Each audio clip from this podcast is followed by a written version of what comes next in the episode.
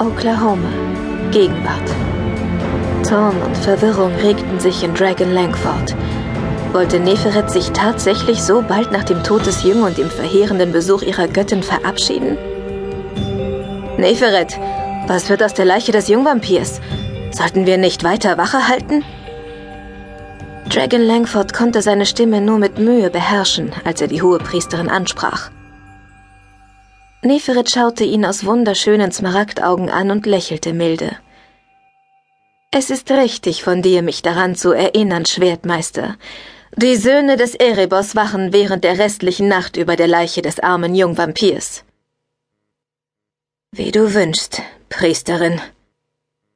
Dragon verbeugte sich tief vor ihr und fragte sich, weshalb seine Haut so kribbelte, fast so, als wäre er mit Schmutz bedeckt.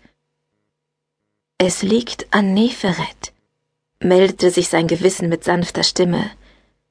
Mit ihr stimmt etwas nicht, seit Kalona sich aus der Erde befreit hat. Das hast du gespürt. Dragon schüttelte den Kopf und biss die Zähne zusammen. Gefühle waren nicht länger wichtig. Was zählte, war die Pflicht und vor allem die Vergeltung. Konzentriere dich. Du musst an deine Aufgabe denken, befahl er sich selbst und nickte einigen Kriegern zu. Treibt die Menge auseinander. Seine ganze Aufmerksamkeit galt wieder dem brennenden Scheiterhaufen und dem flammenden Leichnam des Jungen. Wie viele von uns sollen mit dir am Scheiterhaufen wachen? erkundigte sich Christoph, einer seiner engsten Vertrauten. Dragon zögerte mit der Antwort, er versuchte seine innere Mitte zu finden, bemerkte aber, dass die Jungvampire und Lehrer, die sich unschlüssig um den hell lodernden Scheiterhaufen drängten, erregt und aufgebracht waren. Die Pflicht. Wenn alles andere nicht hilft, denk an die Pflicht. Zwei Wachen sollen die Lehrer in ihre Wohnungen bringen. Die übrigen gehen mit den Jungvampiren. Sorgt dafür, dass alle in ihre Zimmer zurückkehren. Ihr bleibt in der Nähe der Schlafsäle, bis diese furchtbare Nacht zu Ende ist. Dragons Stimme klang rau vor unterdrücktem Gefühl. Die Schüler müssen die schützende Gegenwart der Söhne des Erebos spüren, damit sie sich sicher fühlen. Irgendeine Gewissheit müssen sie haben. Aber der Scheiterhaufen des Kindes, ich bleibe bei Jack.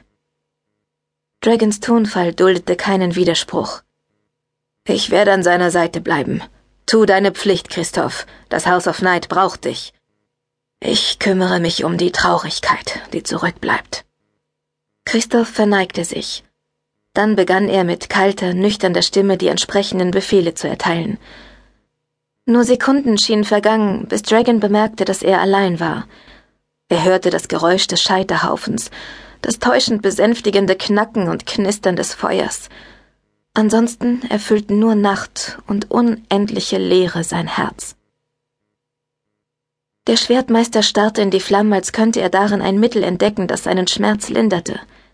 Das Feuer flackerte in Bernstein und Gold, in Rostbraun und Rot und erinnerte Dragon an ein kostbares Schmuckstück, einzigartig, erlesen, das an einem samtroten Band von der Farbe frischen Blutes hing.